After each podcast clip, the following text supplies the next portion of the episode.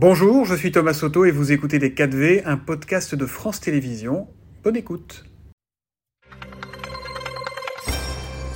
Bonjour et bienvenue dans les 4V, Jordan Bardella. Bonjour, merci de votre invitation. Ma première question, je ne sais pas trop si elle est politique, si elle est sociétale, si d'ailleurs c'est une question ou une indignation. Je voulais vous parler de Kenzo, ce petit garçon atteint d'un cancer du cerveau, qui voulait réaliser son rêve en allant voir un match de l'OM à Ajaccio samedi. Euh, certains supporters, entre guillemets, d'Ajaccio n'ont pas supporté de voir ce petit bonhomme de 8 ans porter un maillot de l'OM. Ils ont même brûlé ce maillot. Comment peut-on en arriver là aujourd'hui en France?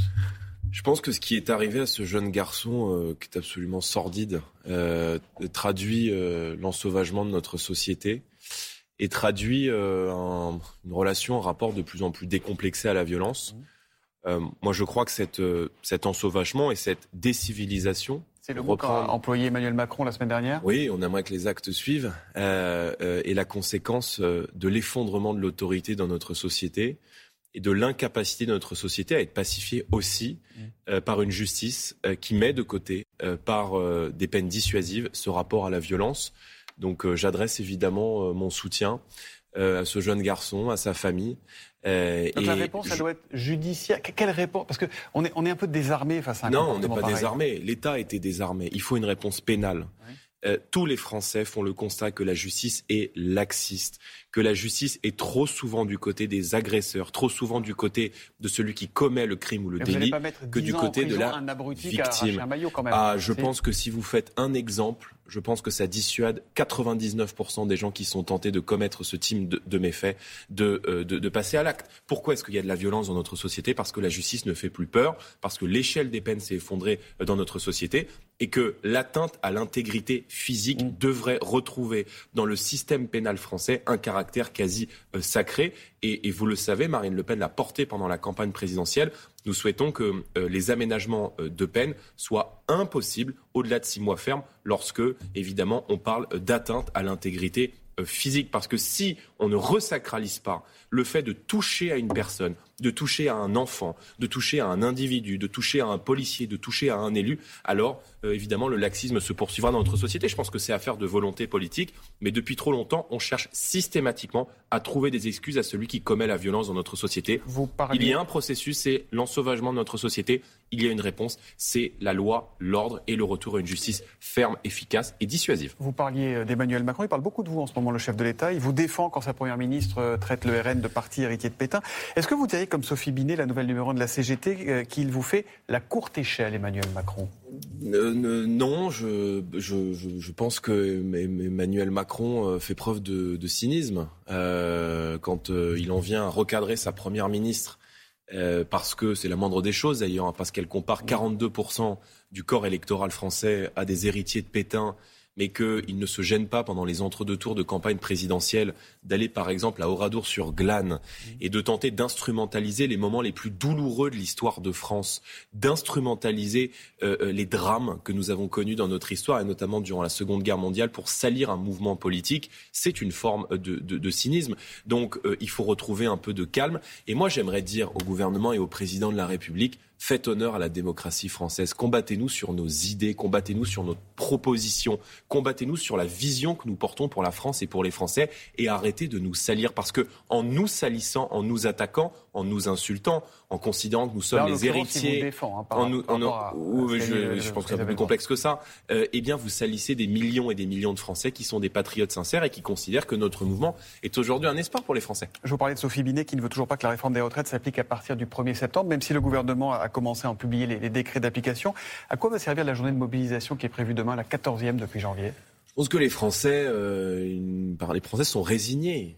Voilà, fini, la, bataille des retraites, c'est bah, fini Écoutez, en l'occurrence, moi je viens dire, euh, moi je suis à la tête d'un mouvement politique qui s'est battu contre cette réforme des retraites, qui est le mm. premier groupe d'opposition à l'Assemblée, et qui vient dire aujourd'hui euh, aux Français, et notamment à ceux qui travaillent dur, à ceux qui rentrent tôt sur le marché du travail, à cette France des BTS, à cette France des métiers manuels, si nous arrivons à la tête de l'État, nous permettrons à tous ceux qui ont commencé à travailler entre 17 et 20 ans de partir, de partir la réforme des retraites. à 60 ans et 40 annuités de cotisation. En attendant, est-ce que le gouvernement a gagné cette première manche, donc selon vous, de la bataille des retraites. le gouvernement a violé le chemin démocratique. Donc, si vous voulez, quand euh, il n'y a pas de vote à l'Assemblée nationale, que le Parlement est contre, quand on n'entend pas la volonté du peuple français, il y a une motion de censure. oui, bah écoutez, c'est la conséquence logique de l'élection d'Emmanuel Macron. Oui, mais la motion de censure n'est pas le vote euh, sur le texte euh, initial. Le gouvernement souhaite une démocratie sans peuple et sans Parlement. Bah, ça fonctionne pas comme ça.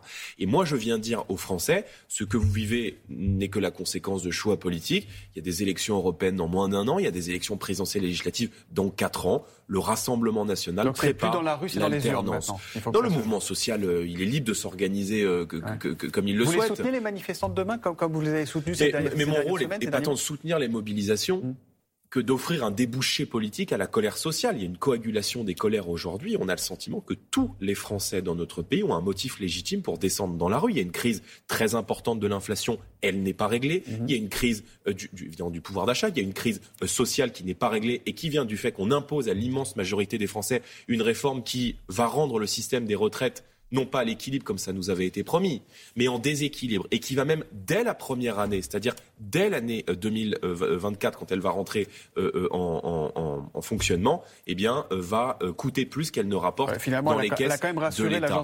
Donc tout ça a été n'importe quoi. Si Emmanuel Macron a dû faire cette réforme des retraites, c'est d'une part parce que ça fait partie des revendications de la Commission européenne, et il faudra sanctionner l'Union européenne aux élections européennes l'an prochain, et que deuxièmement, elle est probablement la crainte, M. Minck l'a avoué, de voir les taux d'intérêt monter. Donc il fallait donner quitus et qu'il fallait donner des gages au marché financier.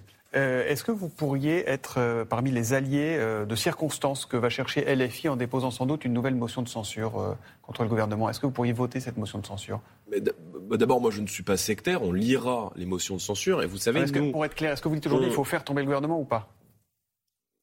Nous l'avions dit. Maintenant, il y a eu des votes de motions de censure. Je pense que le meilleur moyen euh, de faire tomber le gouvernement.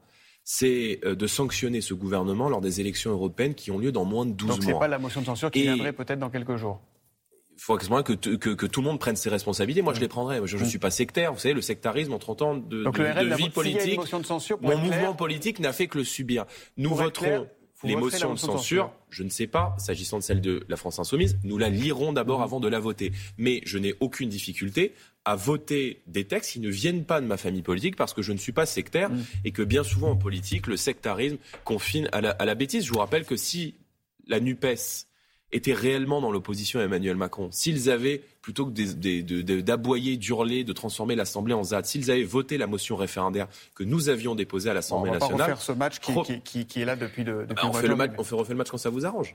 Moi, rien ne m'arrange. Moi, je vous pose des questions. J'en ai encore à vous poser sur les conclusions que s'apprête à rendre la commission d'enquête parlementaire sur les ingérences étrangères qui accusent votre parti d'avoir été, je cite, la courroie de transmission de la Russie. Alors, si Marine Le Pen a toujours condamné l'invasion de l'Ukraine, elle ne trouvait rien à redire en revanche de l'annexion de la Crimée en 2014. Est-ce qu'à une époque, le RN a roulé pour la Russie, entre guillemets? Non, pas du tout. D'abord, euh, je pense que personne n'est dupe. Le Rassemblement national monte. Le Rassemblement national est attaqué. Le gouvernement l'assume. C'est la, la, la, task force anti-RN. C'est-à-dire, il faut maintenant tout mettre et tout cibler contre le Rassemblement national. Demandé, hein. Premièrement, toutes les instances, mais parlons de la Commission, toutes les instances de l'État qui ont été entendues par les membres de la Commission, l'initiative du Rassemblement national, ont toutes dit leur vérité. Mhm. La DGSI, c'est-à-dire les services secrets français, la Commission nationale des comptes de campagne, le parquet national financier, l'OCLIF, TRACFIN, ont toutes, ont toutes dit devant la représentation nationale. Nous n'avons rien à reprocher de ce point de vue-là au Rassemblement national. Le patron de la DGSI a même évoqué de la rhétorique de campagne il y a quelques semaines en disant qu'il n'y avait à sa connaissance aucun mouvement politique, non mais je tiens à le dire, qui était sous influence étrangère. Je vais vous dire, euh, euh, notre intégrité, elle est totale. Voyez et euh, le jour où le Rassemblement national prendra ses ordres et euh, déterminera sa vision politique en fonction d'intérêts étrangers. Euh, je pense qu'il faudra qu'on arrête la politique parce que si les gens viennent vers nous, c'est précisément parce qu'ils savent que nous sommes des souverainistes convaincus et que nous n'avons rien à nous reprocher. Il y a eu cette rencontre entre Vladimir Poutine et Marine Le Pen le 24 mars 2017, à quelques semaines de la présidentielle. Excusez-moi, Emmanuel Macron, n'a pas rencontré Vladimir Poutine. Mais si ça avait été à l'époque François Fillon ou Emmanuel Macron qui n'était que candidat, est-ce que vous auriez trouvé ça troublant à quelques semaines d'une présidentielle? Mais honnêtement non mais, non mais il n'y a pas à se trouver troublant. Emmanuel Macron a-t-il rencontré oui ou non Vladimir Poutine? À Versailles, dès son élection, accueilli en grande pompe, en chef de l'État. Marine Le Pen aspirait à être chef de l'État en 2017, ça ne vous aura pas échappé, en disant qu'il fallait un rapprochement avec la Russie et que la coopération était nécessaire en matière de terrorisme. Maintenant, moi, je ne suis pas, je pas de la langue de bois. Le Vladimir Poutine d'il y a cinq ans n'est pas le Vladimir Poutine d'aujourd'hui. Et j'ai aucune difficulté euh, euh, à le dire. Et il est vrai que nous avons condamné, vous avez raison, et merci de le rappeler, sans aucune ambiguïté l'agression de l'Ukraine par la Russie. Et je pense que euh, maintenant, la Russie doit entendre, doit entendre qu'elle n'a rien à gagner en Ukraine et que la paix passera nécessairement par le retrait des troupes russes de mmh. l'Ukraine. Mmh. À propos d'éventuels. Euh, je tiens à dire quand même juste que ce rapport, il a été, enfin, ce rapport qui accuse politiquement le Rassemblement national est signé par qui? Non, mais... il, est signé par, il est signé par la présidente de la commission? Non, il est signé par la rapportrice de la commission, Madame Le Grip, qui est membre de, renaissance. De la majorité bah Après, une, commission d'enquête parlementaire, c'est forcément politique, puisque c'est fait avec les différents groupes politiques. Oui, faut pas être euh, À propos d'éventuelles ingérences étrangères, est-ce que vous considérez, vous considéreriez que le rachat du Stade de France, qui est à vendre par le Qatar, qui est candidat, euh, entrerait dans cette catégorie? Euh, Oui, je veux dire, moi, ça me fait mal de voir des clubs français, ça me fait mal de voir du patrimoine français être bradé à l'étranger. Euh, dire, ce gouvernement est aussi coupable d'avoir organisé la grande braderie du patrimoine. Vous savez, le patrimoine, c'est le patrimoine mmh. immatériel, c'est la défense de notre identité, mais c'est aussi le patrimoine matériel. on voit que nos châteaux, que euh, nos stades de foot, que nos clubs de foot, c'est surtout que nos fleurons industriels sont euh, euh, rachetés systématiquement par des groupes étrangers. Pourquoi? Parce que l'État a baissé les bras et se refuse à faire du patriotisme économique. Donc je pense qu'il est temps que la France défende ses intérêts. il ne faut pas vendre le Stade de France, il ne faut pas le vendre au Qatar? Ah, je pense que le Stade de France devrait être la propriété d'un groupe français, qu'elle devrait être la propriété de la France. Mm. dire, ça pose problème aujourd'hui qu'une dictature islamiste comme le Qatar rachète tout ce qui appartient aujourd'hui aux Français. Ça n'appartient pas à l'État. Le patrimoine, il appartient à tous les Français. Et euh, encore une fois, je préférerais que euh, euh, ce soit évidemment entre les mains du peuple français. Merci beaucoup, Jordan Barbera. Merci à vous. 4V. Bonne, journée, à vous.